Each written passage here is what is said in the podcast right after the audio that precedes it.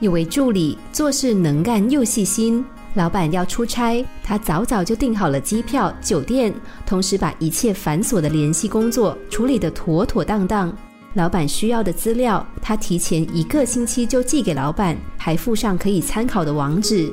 更让人佩服的是，他连老板喝什么咖啡这等小事都记得一清二楚，让老板既感谢又感动。老板以为这么杰出的人才一定经历过多年的职场历练，直到有一次闲聊，才发现这个助理其实才刚刚从学校毕业，这是他第一份工作。无论是他优异的工作表现，或是他合时宜的应对进退，还是稳重的言行举止，再再都看不出来他竟然这么年轻。老板好奇地问：“究竟是什么原因让他这么出色？”助理先是不好意思地笑了笑，想了想，说：“也许是家庭的关系促使我早熟吧。”他说：“他的父亲是个爱赌博的酒鬼。”他十六岁以前根本没有见过爸爸，而由母亲一手拉拔长大。十六岁那年，父亲突然回家了，他以为爸爸已经痛改前非，终于可以一家团圆。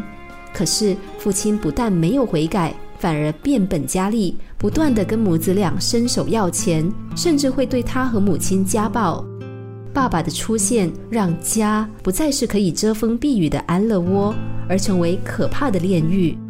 他和妈妈趁父亲外出赌博的时候，仓皇地收拾行李，逃离自己的家，另外租屋居住。为了逃避爸爸，母亲辞掉工作，他也只能转学。所以，他从高中时代起就拼命的打工。回忆悲惨的过去，让这个大男孩一度眼中泛泪。可是后来，他话锋一转，说他虽然以前很恨自己的父亲，但现在很感谢父亲。因为正是因为这么糟糕的父亲，才会有今天这样的他。